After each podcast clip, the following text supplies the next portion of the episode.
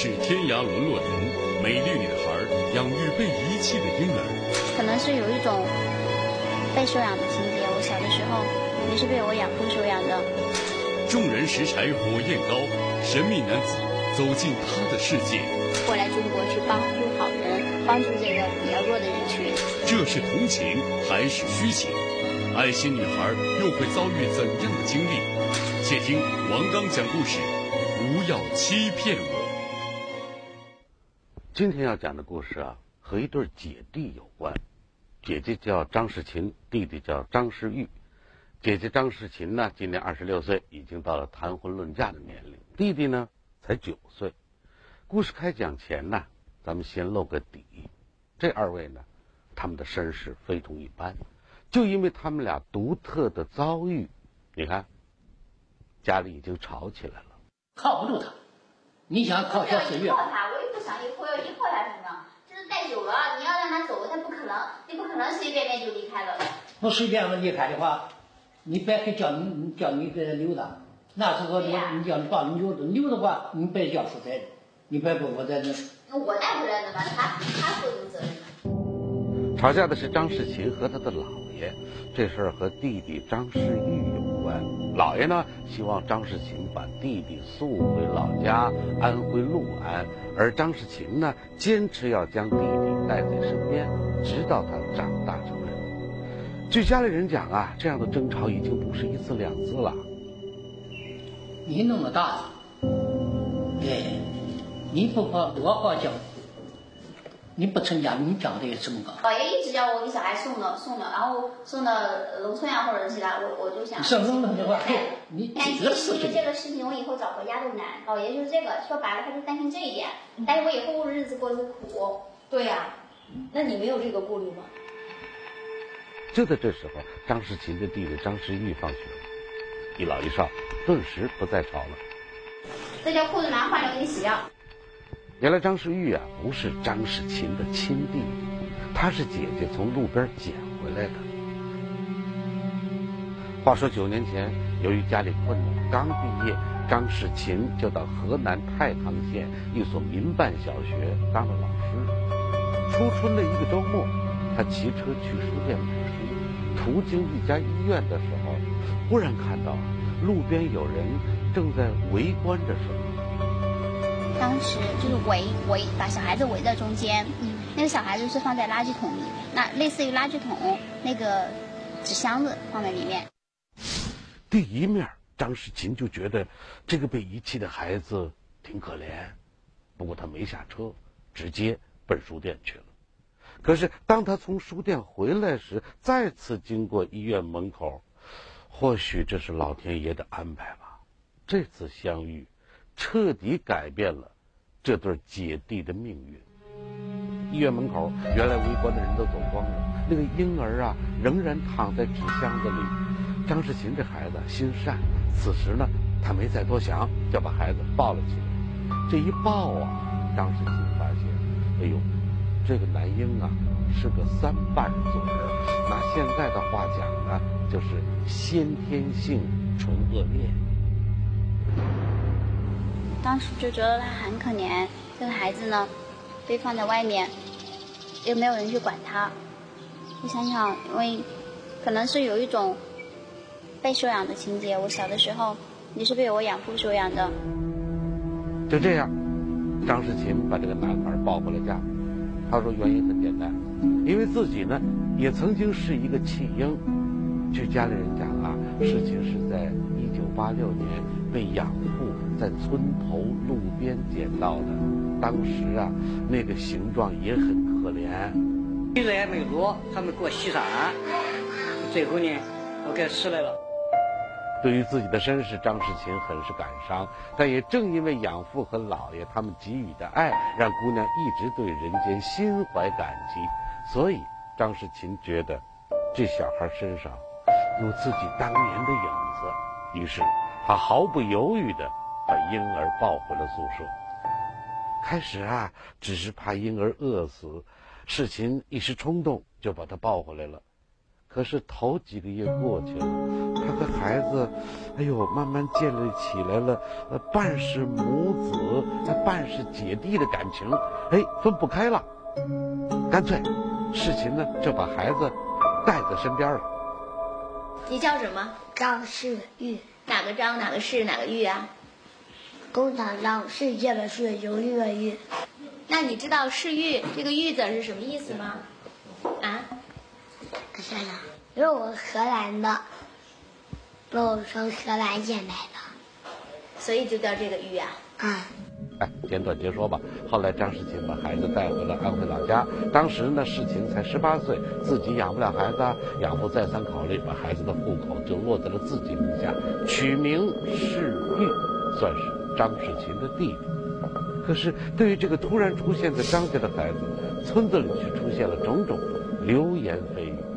啊，就像一个小女孩呀，在外面突然收一个小孩子回来呀，对，就就人家不很好，不很好说呀，在在地方上不很好讲。他这个男孩子是是张平安，不是这最近他生的，他养我不知道这个事。村子里嘛，难免有人嚼舌头，话是越来越难听了。我不想一辈子都以那样的生存，带着孩子可能会以后会更加艰难。如果我现在回去，我可以参加考试，能够读大学，以后有一技之长，那那样的话。呃，可能以后带着孩子，即使带着孩子生活也会很会很，嗯，不是那么辛苦，不会那么艰难。在一片留言中，二零零七年，张世琴通过自考考上了安徽农业大学。上大学之后，他把世玉带到了合肥，从此校园出现了一个带弟弟上学的女生。这世琴啊，真是个能吃苦的孩子。大二开始，他还兼着十几份家教，攒到点钱。就给弟弟做手术。大学期间，唇腭裂的世玉完成了四次手术。时间一晃啊，这张世琴到了该结婚的年龄了。可是带着这个捡来的弟弟，这婚事有些困难。在有些不明真相的人看来，这好像是个拖油瓶啊！啊，要说世琴呢，长得不错，工作也可以，可婚事就是谈不成。老爷为此很是着急，咋办呢？就在这时候，世琴的世界里出现了一个小伙子。大家都说：“嗯，这是姑娘的白马王子到了。”可不成想，这白马王子竟然是一个妖怪变的。白马王子走进灰姑娘的世界。你好，张世琴，我是从呃新加坡来的乔华。这是童话还是陷阱？我感觉很猥琐。他如何打动女孩的心扉？而我多年来就想好想要个姐姐。他又如何许下无尽的承诺？你看我现在没有钱了，我没法在外面住了。王刚讲故事，不要欺骗我，正在播出。稍后继续为您播出。王刚讲故事。安徽女孩张世琴独立自强，而且充满爱心。二十六岁的她收养婴儿已经九年了，可是因为这个收养的弟弟，他是一个唇腭裂，连治病带生活，花销不小。这么一来，好多看上世琴的男孩呢，都因为怕被拖累，转身离去了。直到有一天，张世琴接到一个电话。他说：“你好，张世琴，我是从呃新加坡来的乔华，然后又说华侨，嗯，我我想帮，我想助帮你们，怎么怎么样？这我记得非常清楚。我就说谢谢，我说我们现在过得很好，不需要任何的帮助。我弟弟也手术结束了。原来啊，张世琴带着捡来的弟弟求学这件事儿啊，渐渐传到了社会上，引来了媒体的关注。”在媒体报道之后呢，确实有不少好心人找到世琴捐钱捐物。这回一开始，世琴也以为电话里的这个叫陈荣瑞的华侨和其他人一样，也是献爱心要捐钱的。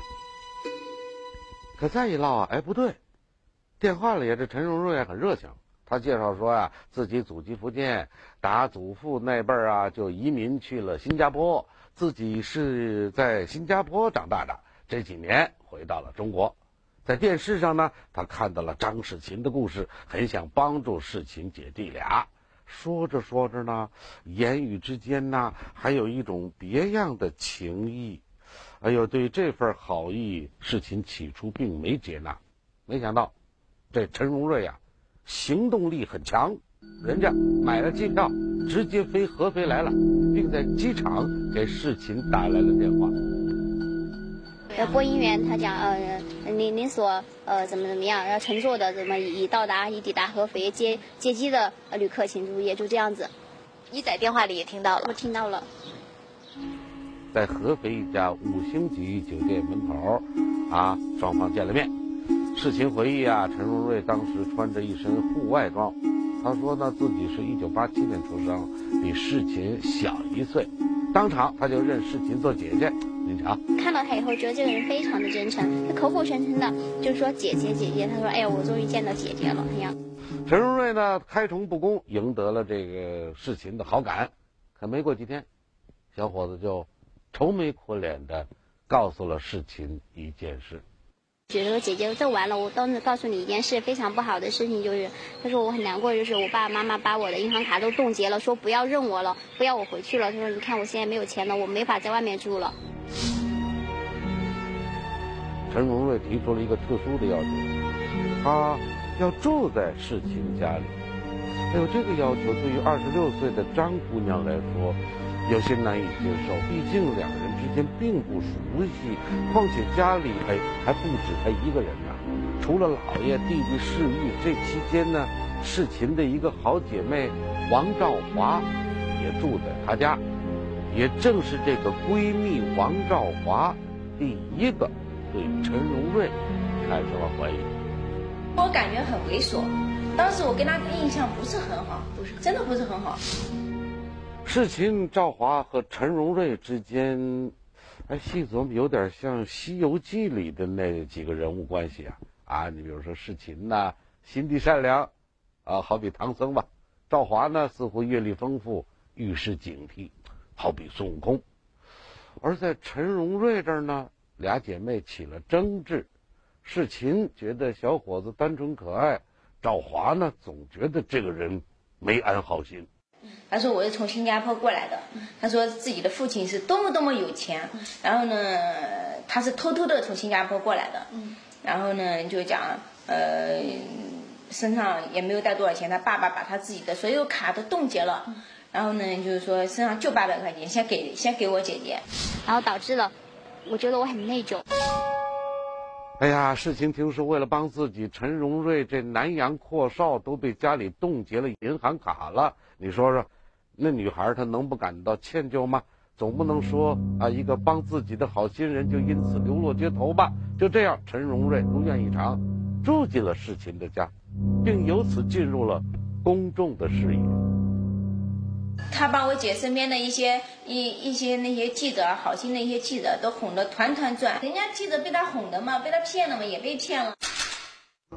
这陈荣瑞啊，刚进张家门时啊，哎，那叫一个勤当时世玉做第五次手术，事情累得都病倒了，陈荣瑞呀跑前跑后的照料，一时间，新加坡男孩无私献爱心的事情，在当地的媒体那是广泛报道啊。您瞧，这是当地电视台的报道，这是二零一一年一月当地报纸的报道，标题就是“新加坡男孩被亲情感动”。而经历了这些的张世琴呢，也把陈荣瑞啊完完全全当成自家人了。在家里啊，陈荣瑞哎呦尊老爱幼，和弟弟世玉还有姥爷相处的都很好。这一下得了，那个怀疑他人品的王兆华。他同样寄居于此啊，就颇有些难堪了。张家人反倒都觉得这赵华疑心太重，甚至是多管闲事。张老爷甚至说：“这么好的小伙子，到哪儿去找啊？你别是嫉妒吧？”弟弟早上起来刷牙，他能把他牙膏挤好；晚上洗脚，他把弟弟洗脚水打好。面对张家人的怀疑呀，赵华说了：“我对陈先生的疑问，那可不是。”空穴来风，你比如说吧，新加坡大伙儿都知道是英语国家，作为新加坡人，陈荣瑞怎么一句英语都不会？而被问到这儿啊，陈荣瑞不干了，他当面拨通了新加坡驻上海领事馆的电话，那边确实跟我讲，哦，确实是新加，他确有个叫陈荣瑞，确实有这么一个人是新加坡人。说话人跟我讲，这样和那样的地理环境导致的，或者是，嗯，他小的时候不在一个地方长大，可能去了很多地方。电话中领事馆的人向世琴证实了，确实有陈荣瑞这个人。这时候呢，世琴的顾虑呢完全被打消了，反而有些责怪好姐妹赵华疑心太重。事已至此，赵华也就不好再说什么了。张世琴呢？越来越信任陈荣瑞，凡是家里的事儿，基本都让陈荣瑞拿主意。此时事情并不知道，自己已经钻进了人家精心设计的套子了。这一天，陈荣瑞跑回家，告诉张世琴一个好消息，说可以把世玉接到新加坡进行康复治疗了。哎呦，这真是天上掉馅饼啊！当姐姐的当然高兴，不过这时候啊，陈荣瑞又提出了一个条件，说办理签证啊需要担保金，是需要现金。那你现在先把嗯先垫一下钱，因为他的钱还在他爸爸妈妈手里，把他给扣了。要多少钱？三万。三万，你给他了？我想来想去，弟弟就最后一次做修补手术，那一定给他吧。弟弟能去新加坡做手术，做免费康复，多好啊！为此，张世清咬牙拿出了所有的积蓄，他觉得这笔钱算是用在刀刃上了。陈瑞连哄带骗，事情交出了两张卡，共计五万元。可是，卡一到手，这姓陈的马上人间蒸发了。我去查。没有了，什么都没有了，我就发现我我整个人站都站不住了，就直接蹲到地下来了。一查，两张卡一共只剩下四块五毛钱。这时候事情才意识到，这是一个骗局呀！从头到尾，陈荣瑞都在骗他。可是陈先生被领事馆确认的身份又是怎么回事呢？啊，他如此忍辱负重、处心积虑，为的就只是简简单单的那钱吗？拿走所有积蓄，否认所有承诺，男人为何不告而别？我个人感觉呢，第一还是不要轻信任何人。真骗子，贾华侨，他到底什么来头？叫严云甫，北京人。居心何处？为何欺骗单纯的事情？骗了我姐很多东西，不仅仅是钱，还有感情。王刚讲故事，不要欺骗我，正在播出。稍后继续为您播出。王刚讲故事。上节讲，所谓同是天涯沦落人，弃婴出身的张世琴，收养了一个被弃的男孩张世玉。为了给世玉看病，姐姐全力以赴。就在这时，一个男人陈荣瑞自称新加坡华侨，进入了世琴的生活。在骗取了全家人的好感后，陈荣瑞骗走了世琴所有的积蓄，从此消失了。这个做法对于单纯善良的世琴姐弟，无异于兜头一盆冷水呀。觉得这个人最伤害你和姐姐的地方是哪儿啊？就他伤害了你们俩，你觉得是在哪伤害了你们俩？骗钱，骗了我姐姐很多东西，不仅仅是不仅不仅仅是钱，还有还有感情。其实让我认清的社会是，对于感情世界比白纸还单纯的张世琴来说，陈荣瑞的做法，其实更可怕的是，让这个姑娘伤心了呀。心碎之余，事情。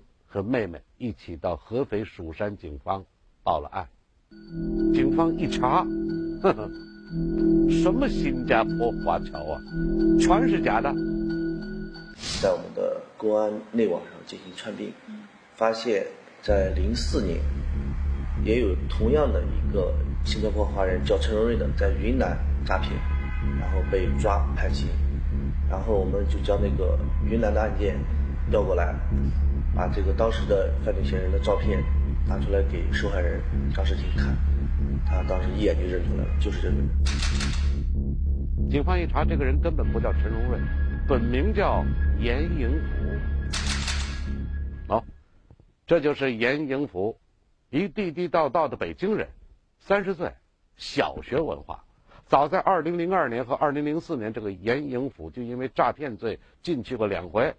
到了二零一零年十月，这位刑满释放出来之后，不知悔改，马上寻找下一个欺骗对象。就在这时，哎，赶上了某电视台正好播出张玉琴的好人好事。我闲得无聊，就在酒店的宾馆里看电视，报道张世琴说十六岁怎么捡个女孩。然后怎么把她养大？现在怎么给她做手术？然后呢，我就又想了，来钱的机会到了。你看啊，这被捕之后，这严英甫还是毫不支持，还这嘚瑟。看过节目之后啊，严英甫觉得张世琴的事情如此感人，一定会有不少人给他捐钱的。而张世琴单纯善良，很容易上当啊。于是他想方设法找到了张世琴的。联系方式。我说张世杰，我说我是新加坡公民，祖籍在中国，太爷爷的时候已经去了新加坡。我说我的爸爸是新加坡新宇航空制造有限公司董事长。要说在这个骗局中，严英甫也没什么拿得出手的伎俩，无非就是装啊，装有钱。因为那个时候我没有。我没有钱坐飞机，我刚出来十几天，我就买了一张火车票到了合肥。可是我我不可能一个新加坡华人买个坐火车来吧？我就又跑到机场，我查我查好了由北京飞合肥的十二点三十五东航一个航班到合肥的洛港机场。十二点四十给张志新打电话，我并且我选择了正好有广播的时候。由北京飞来洛港的什么什么航班到。随后，严英虎没有让张世琴到机场接他，而是自己啊先去了一家酒店。他在楼下和张世琴见面说：“我已经看好了房间，一个套房多少多少钱，对他来说也很无所谓的。”为了取得张世琴的信任，严英甫还有一招杀手锏：讨好世琴的弟弟世玉。还问我们生活怎么样。还问你什么呢？我们想要什么？好啊你想去哪玩？在被怀疑的时候呢，他特意当着张世琴的面拨打了领事馆的电话，通报了陈荣瑞的姓名、护照号码等等等等，请领事馆去核查。这一下，彻底打消了张世琴的顾虑。陈荣瑞呢，是我在北京 X X 大学里认识的一个新加坡华人。我就把他的护照的复印件复印了一份。有没有陈荣瑞这个人？有，而且和受害人提供的嫌疑人反映这个陈荣瑞的信息是百分之九十九的相符吧？姓名、护照号、年龄、父亲的名字、工作单位各方面信息基本上都相符。原来在新加坡呀，陈荣瑞这个人是真实存在的，他是严迎甫以前认识的一个人。信息都是真实的，只不过被严英甫冒用了。最后呢，他又抓住了世琴爱护弟弟的心理，提出到新加坡免费做手术。这一下彻底把张世琴骗倒喽。存折到手，严英福马上逃走，将钱财挥霍一空。我在昆明待了四天，呃，花了。四天花了八千，不到八千，六千。这些钱花到哪地方？酒店，我开了个行政套房，然后玩了玩。这就是犯罪嫌疑人严应甫的真实面目。其实他只有小学文化，从小就一胡同串子。二十岁开始，多次冒充海外华人，用这个身份诈骗。他认为自己太聪明。而且跟我们交流的时候也是哈哈大笑，不像其他的犯罪嫌疑人头低的，他很开心，他认为他自己太聪明了。二零一一年年底，合肥市蜀山区人民法院以被告人严英甫犯诈骗罪，判处有期徒刑五年，追缴一切非法所得。我会觉得以后看到人以后，我仍然不会去欺骗别人，但是我我我会心里有个底，会觉得。是刚认识人家的时候应该怎么做？要防范一点。严英福被判一年之后，事情渐渐走出了阴影。记者采访他的时候，他正为即将开办的英语补习班忙碌着。姐姐更像妈妈还是更像姐姐呀？为什么更像姐姐呀？再大声说一遍，因为什么？因为她比较年轻，是吗？啊。在社会各方的帮助下，世琴的英语补习班已经找好了场所。他希望发挥自己的英语特长，挣钱养家。这个坚强的女孩相信，骗子那只是一小朵乌云，只要坚持下去，那满眼就将是晴空了。